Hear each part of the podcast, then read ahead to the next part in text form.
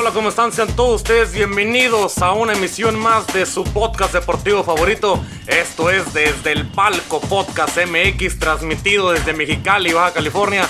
Los saludo como cada lunes y jueves.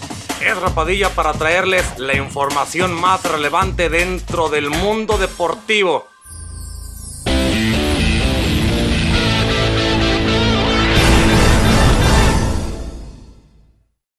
Hola amigos, ¿cómo están? Muchísimo gusto saludarlos, mucho gusto por estar aquí una vez más en este podcast, su podcast deportivo favorito. Esto es, señores, del Palco Podcast MX, como ya lo escuchaban en el intro. Muchas gracias por estar aquí conmigo, muchas gracias por acompañarme una vez más en punto a las 7 de la tarde, como cada lunes y jueves de este año, del año pasado y del tiempo que llevamos aquí, para darles la información deportiva de la semana. Señores, como ya vieron en la parte de arriba, los que están viendo este podcast por el en vivo que tenemos por Facebook. Arriba están los temas que vamos a tocar el día de hoy. Si tú estás viendo esto por YouTube, porque también lo tenemos en YouTube, nada más pones el nombre desde el palco podcast MX y el número de capítulo, que el día de hoy es el capítulo número 100, 109. Disculpen. El capítulo número 109, ya que tenemos aquí. Y bueno, entonces en YouTube abajo está en la descripción está lo que vamos a tocar el día de hoy. Y si tú, estás escuchando esto por las plataformas digitales, mm, quiérase o llámese mm, como Spotify, Anchor, Google Podcast, Apple Podcast o Overcast, ya sabes que también en la descripción de cada uno de los audios está en los temas que vamos a tocar el día de hoy. Señores, hay varias, información, entonces vamos a seguirle, vamos a darle para terminar eh, rápido y pues ya sacar la información.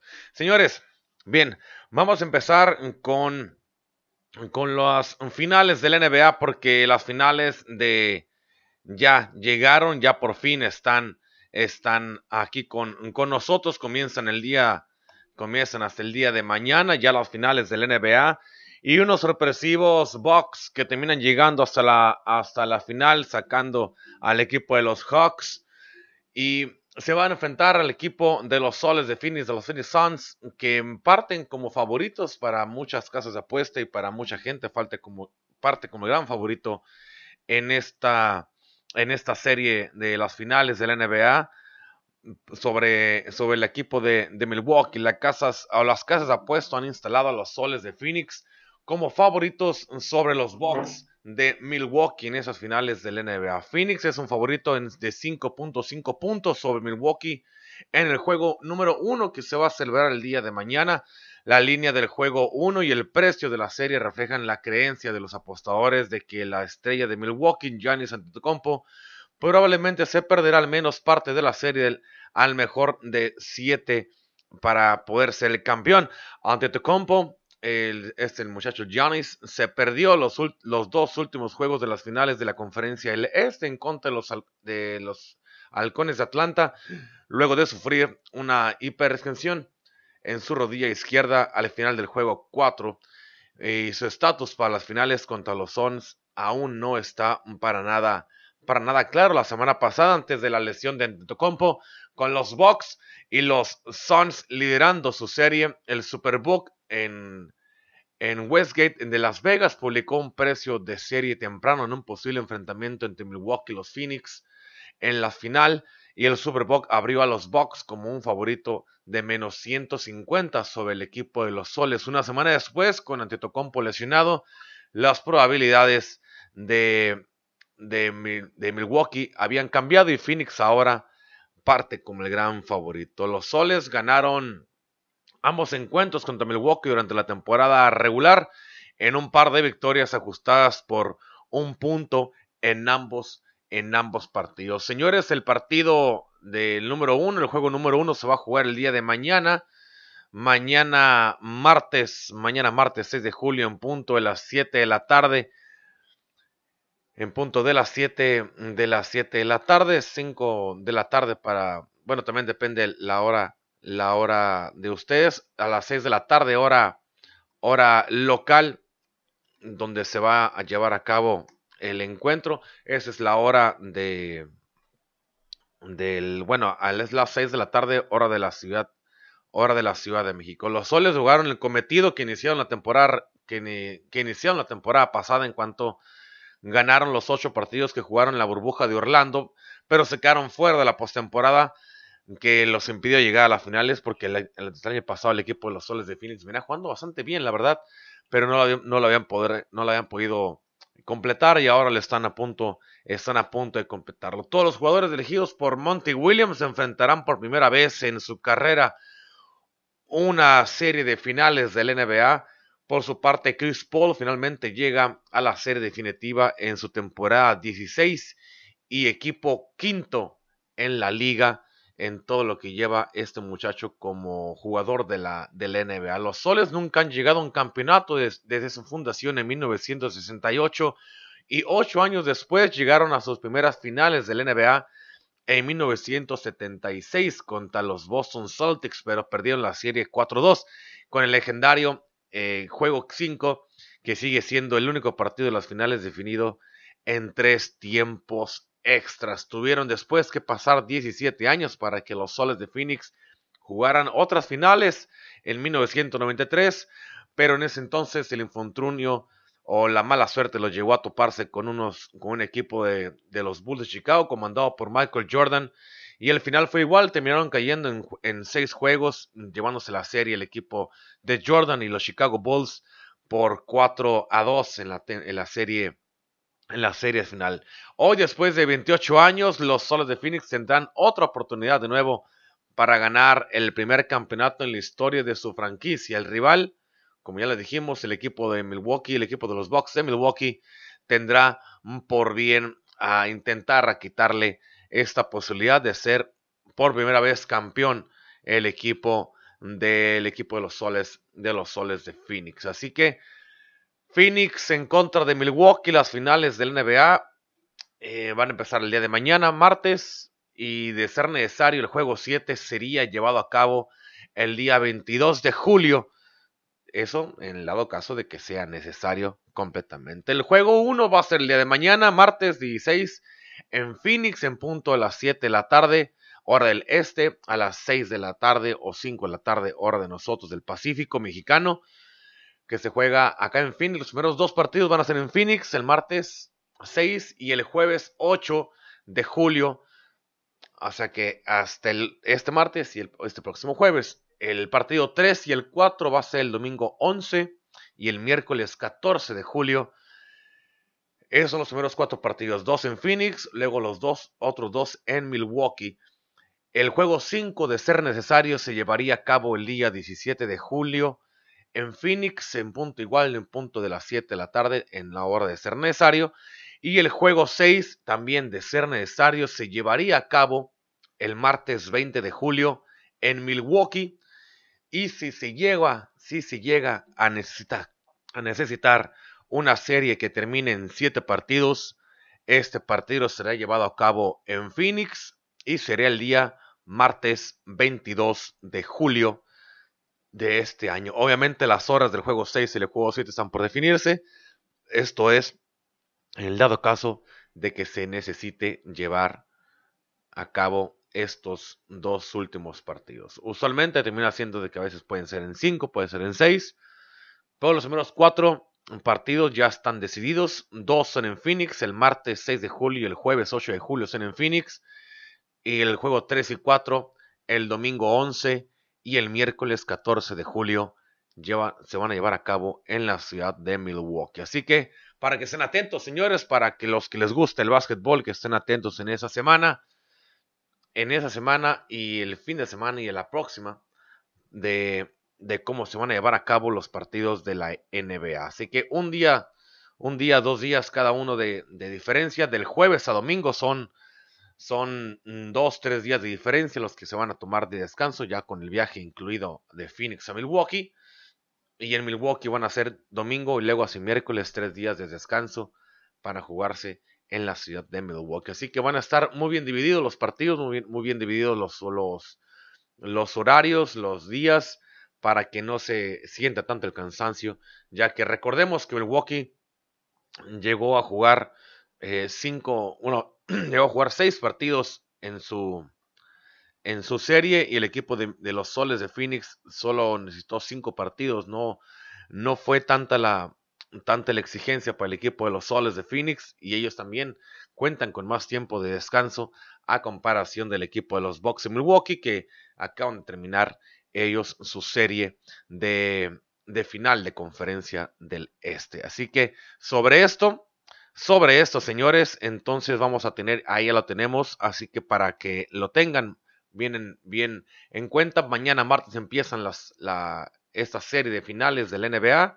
y a ver quién se lleva el primer partido. Las, las apuestas, como habíamos comentado, las apuestas están a favor del equipo de Phoenix por, por el hecho de que Giannis Antetokounmpo no se encuentra jugando en este momento con el equipo de los Bucks por la lesión que ya previamente les hemos comentado. Así que, independientemente por la lesión que tenga Giannis Antetokounmpo, yo creo que va a ser una final bastante interesante, va a ser una final bastante emocionante.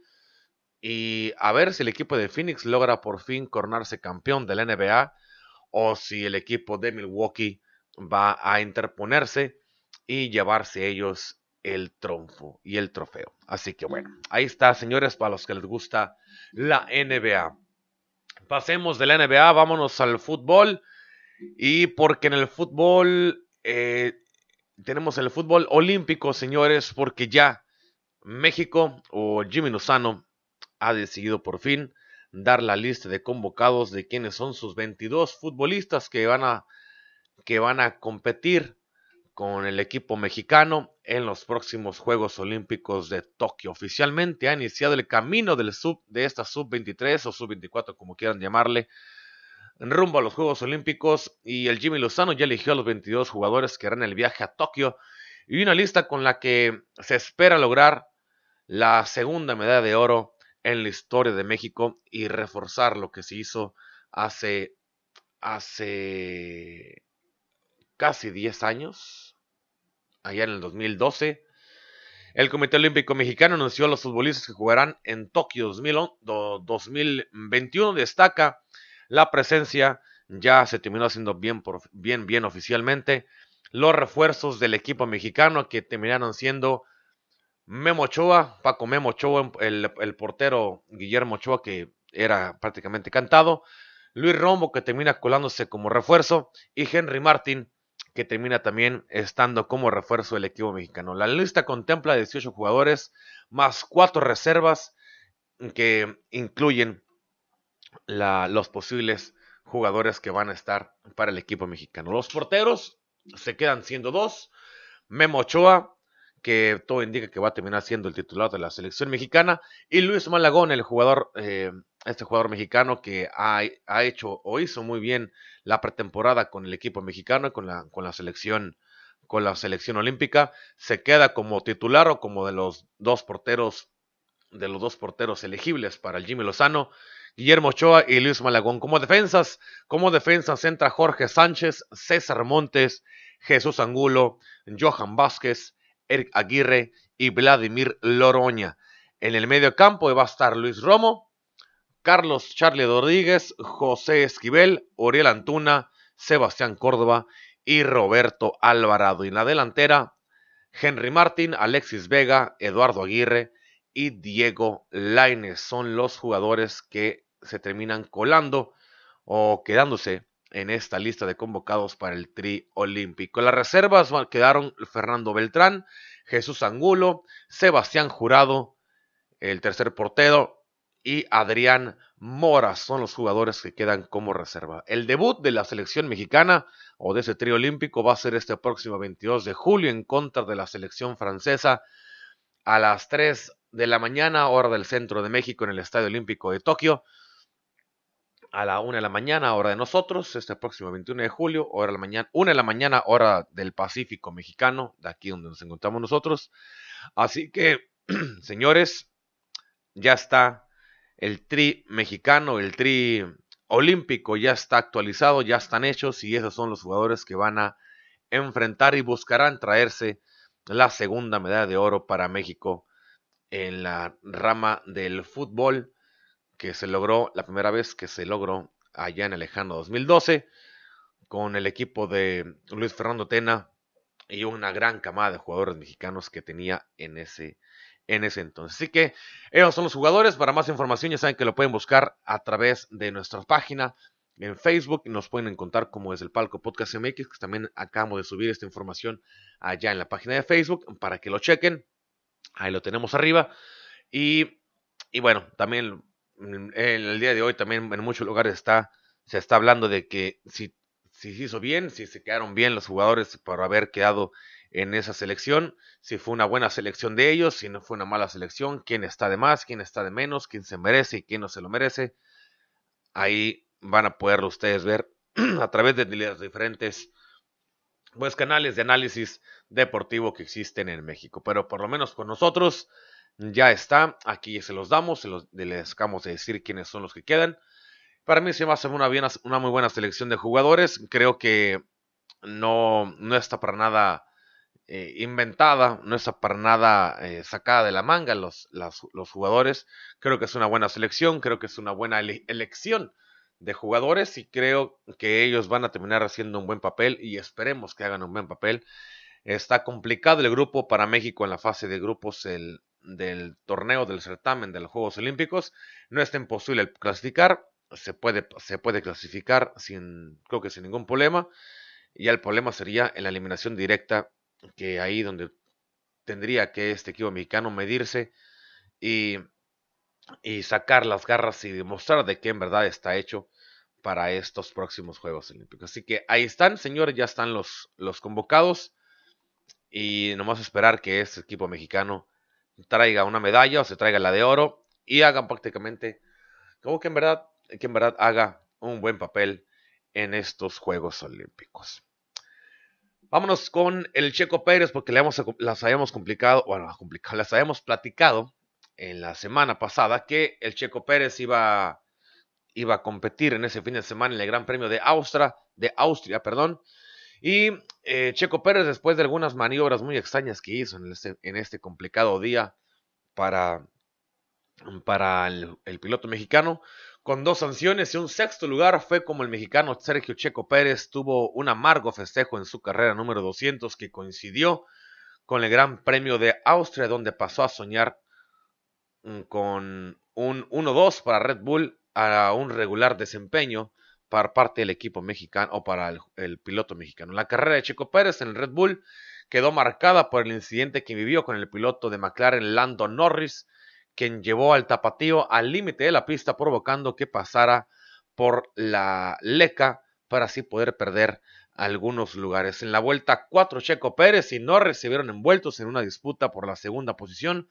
Ambos pilotos pelearon durante cuatro curvas por dicho sitio y el perdedor terminó siendo el piloto mexicano. Luego del safety car mostrado por el incidente que vivió Esteban Ocon, el mexicano buscó atacar al inglés, pero en la curva 4 el mexicano se fue de la pista y se reintegró en la décima posición después de, irse a la, parte de, la, de, la, tierra, o como, acá se conoce en, la parte de, del automovilismo, se conoce como la leca.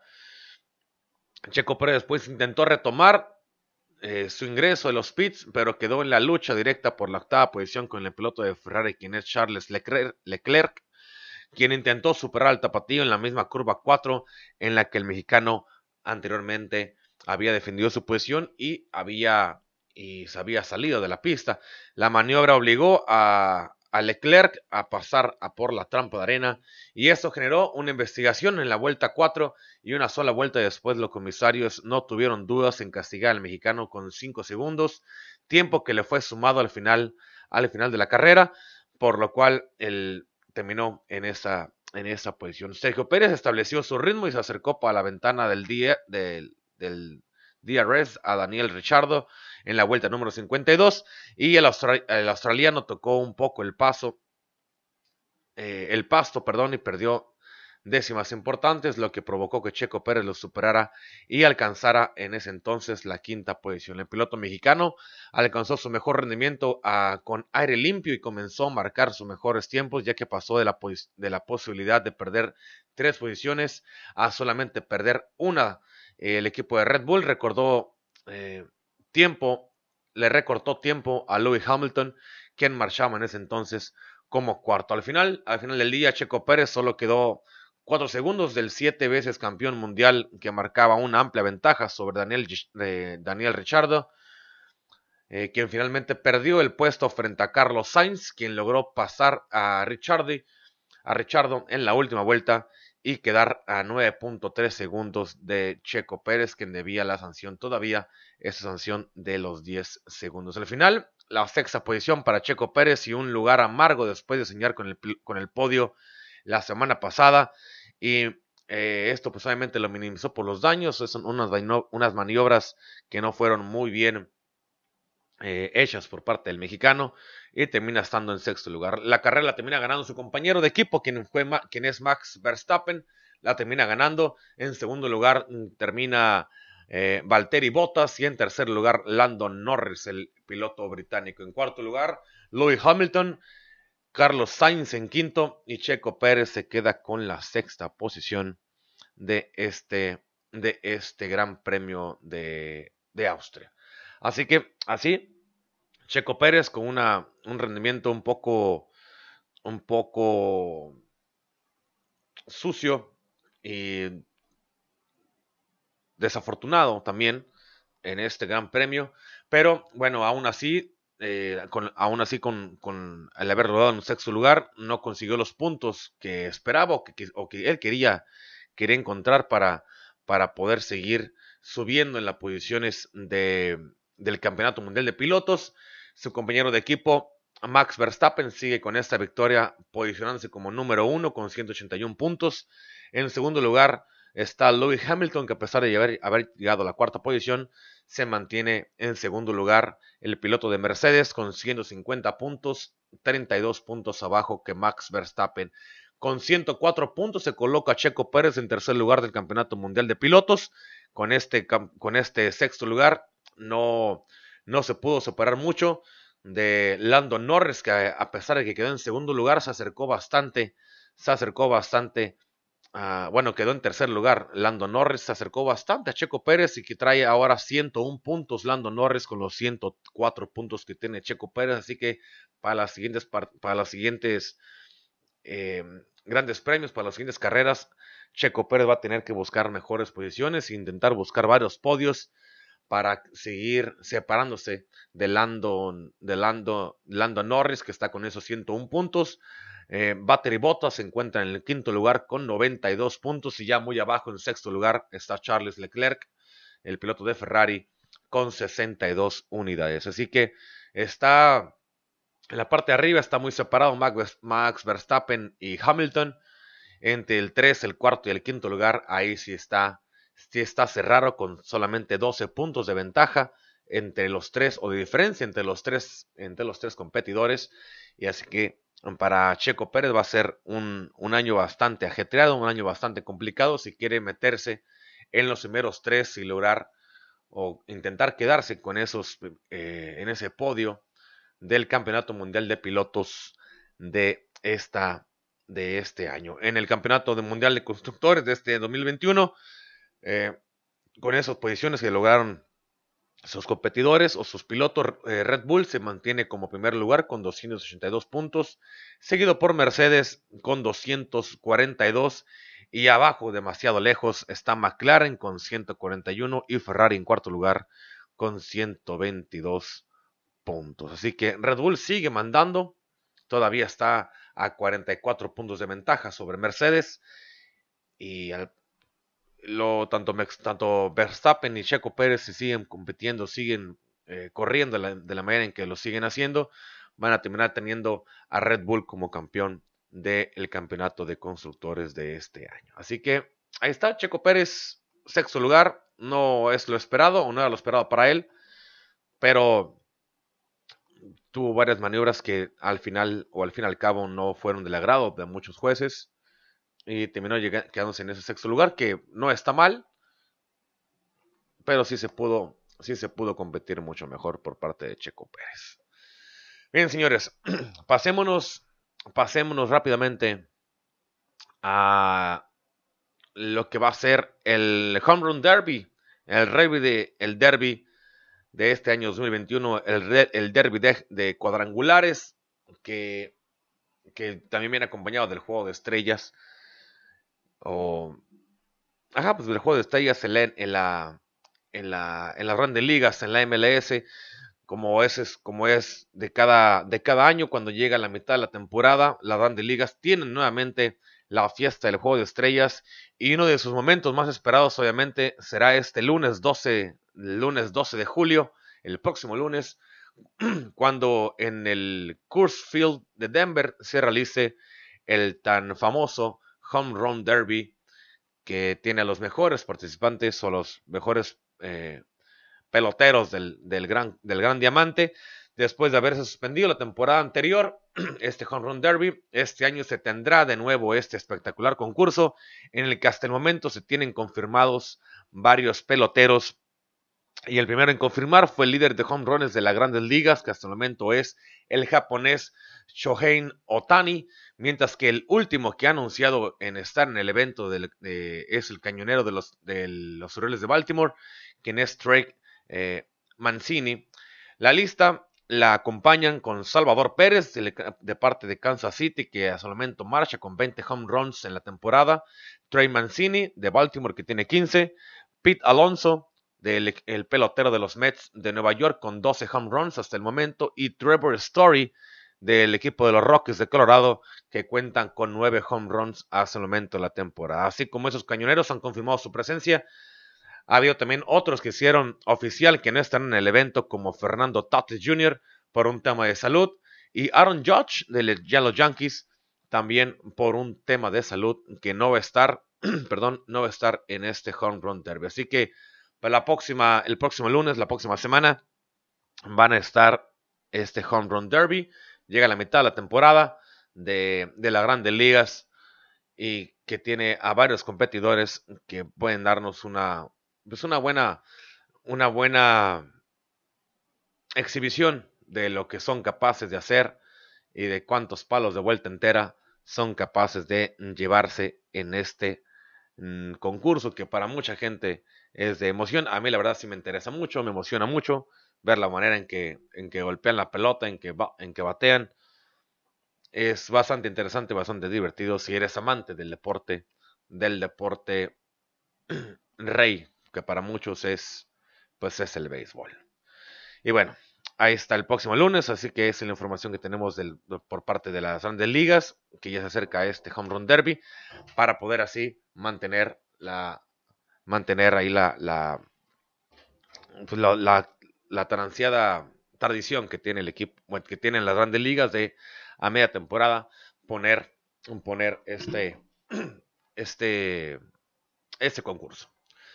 Vámonos a la, Eurocopa, señores, porque en la Eurocopa ya tenemos las, las semifinales definidas. Después del fin de semana que pasó, se dio a cabo los cuartos de final que las habíamos mostrado aquí, las habíamos dicho el jueves pasado, cómo, cómo es que se fueron jugando. Inglaterra y Dinamarca que se unen a Italia y España, quienes pelearán por llegar a la final del torneo de selecciones más importantes de Europa. Este sábado cerraron los cuartos de final con el duelo entre Dinamarca y República Checa y Ucrania contra Inglaterra. El primer encuentro por parte de Dinamarca encontró muy rápido el gol y a los cuatro minutos ya lo ganaba mm, con un tanto de Thomas eh, Delaney. Después, al minuto 42, Casper Dolber marcó el 2 a 0. Y aunque para la parte complementaria descontaron con checos, a los cuatro minutos no pudieron igualar el marcador y cayeron con cara, eh, con la cara en alto el equipo de la República Checa por esta gran exhibición que tuvo el equipo checo. Así que cayó ante Dinamarca en el segundo juego en Roma con un doblete de Harry Kane y un tanto de Harry Maguire, eh, de Harry Maguire y otro gol de cabeza de Jonathan Henderson. Los ingleses terminaron aplastando a la selección de Ucrania cuatro goles a cero y así avanzar a la ronda de semifinales. El duelo entre ingleses y daneses se llevará a cabo este próximo lunes, este próximo lunes, este próximo miércoles, perdón, este próximo miércoles 7 de julio, mientras que el partido entre España e Italia, entre España e Italia se cruzará en Wembley. Sí. Ah, están acá en mi cuarto. Entre españoles e italianos se cruzan en Wembley el próximo martes 6 de julio para, para ver quiénes van a ser los jugadores o los, equipos los, los equipos o las selecciones que van a, que van a, a, llegar a la final. Sabemos que las dos semifinales se van, a, se van a celebrar en Wembley, también como la final va a ser allá en Londres, en el mítico estadio de Wembley. Así que, señores, ahí están. España en contra de Italia. Inglaterra en contra de Dinamarca. Esas son las semifinales que a partir de este próximo miércoles vamos a poder disfrutar. Miércoles al mediodía, hora, hora del Pacífico, hora de nosotros, 2 de la tarde, hora del centro de México. Este miércoles, el primer, el primer encuentro entre, entre españoles e italianos. Es el próximo martes, eh, para mañana, martes 6 de julio. Y el miércoles se va a jugar el segundo semifinal entre Inglaterra e, y Dinamarca el próximo 7 de julio. Los dos partidos a las 12 del mediodía, 2 de la tarde, hora del centro de México, para que no tengan, o para que lo tengan ahí, lo tengan ahí presentes. Así que ahí está, señores, las semifinales de la Eurocopa. Y del otro lado de este continente, o del sur de nuestro continente, el continente americano, también están ya listas las semifinales de de la, de la Copa América. Y si, no es, y si estoy, hasta el momento creo que bien informado, ya se llevó a cabo el partido entre, entre Brasil y Perú. Y creo que Brasil, Brasil terminó ganando. Terminó ganando el partido de semifinales entre Brasil y Perú. Brasil termina accediendo en esta semifinal que la termina ganando, termina accediendo a la, a la final de la Copa América y va a enfrentar al ganador que juegan mañana en punto de las 6 de la tarde, hora del Pacífico, hora del Pacífico Mexicano, hora de nosotros, 6 de la tarde, 8 de la noche, hora del centro de México, entre Argentina y Colombia. Son los, es el partido de mañana que se va a llevar a cabo. Son los que terminaron pasando la ronda, de, de semifinales. Argentina con un batallado equipo, con, una, con un partido que se le complicó bastante al equipo argentino, que al último terminó ganando por tres goles a cero, pero creo que el, al último marcador no reflejó muy bien el, ámbito del encuentro. Así que dudo, no, no, no terminó, no terminó quedando al último como ese, como, como se hubiera querido por parte del equipo, del equipo argentino. Así que señores, Mañana juega, mañana martes 6 de julio, Argentina en contra de Colombia, Brasil y Perú. Ya jugaron más temprano, terminó ganando Brasil 1-0. Un gol marcado por parte de Lucas eh, Paqueta al minuto 35 le dio la ventaja y el único gol y el único descuento por parte del equipo mexicano para, para que esta para que este para que este equipo que parte de la de, de Brasil pues haya quedado haya quedado clasificado ya en la final y esperar que lo más seguro, o para mucha gente, la final, la final de Copa América es Brasil en contra de Argentina. Hay que esperar que hace mañana el equipo argentino en contra de los colombianos. Una, una semifinal que para mí, a, mi punto, a mi punto de vista es bastante complicado el partido entre Argentina y Colombia. Colombia es un equipo muy agarrado, es un equipo que sabe jugar bastante bien, es un equipo que es muy vertical, que es, que es cerrado, que es está muy bien estructurado, tiene un medio campo que lo puebla bastante, que lo, que lo pobla bastante y, que con eso hace que el tránsito del, del, del, juego por el medio campo sea, sea, sea muy detenido y se tengan que brincar, se brinquen líneas.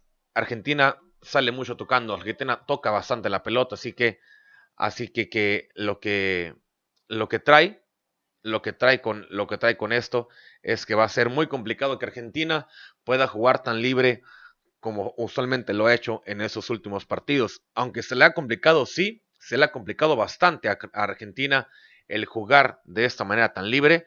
También es entendido que Argentina sabe jugar bien, juega, juega muy bien los primeros, los primeros tiempos.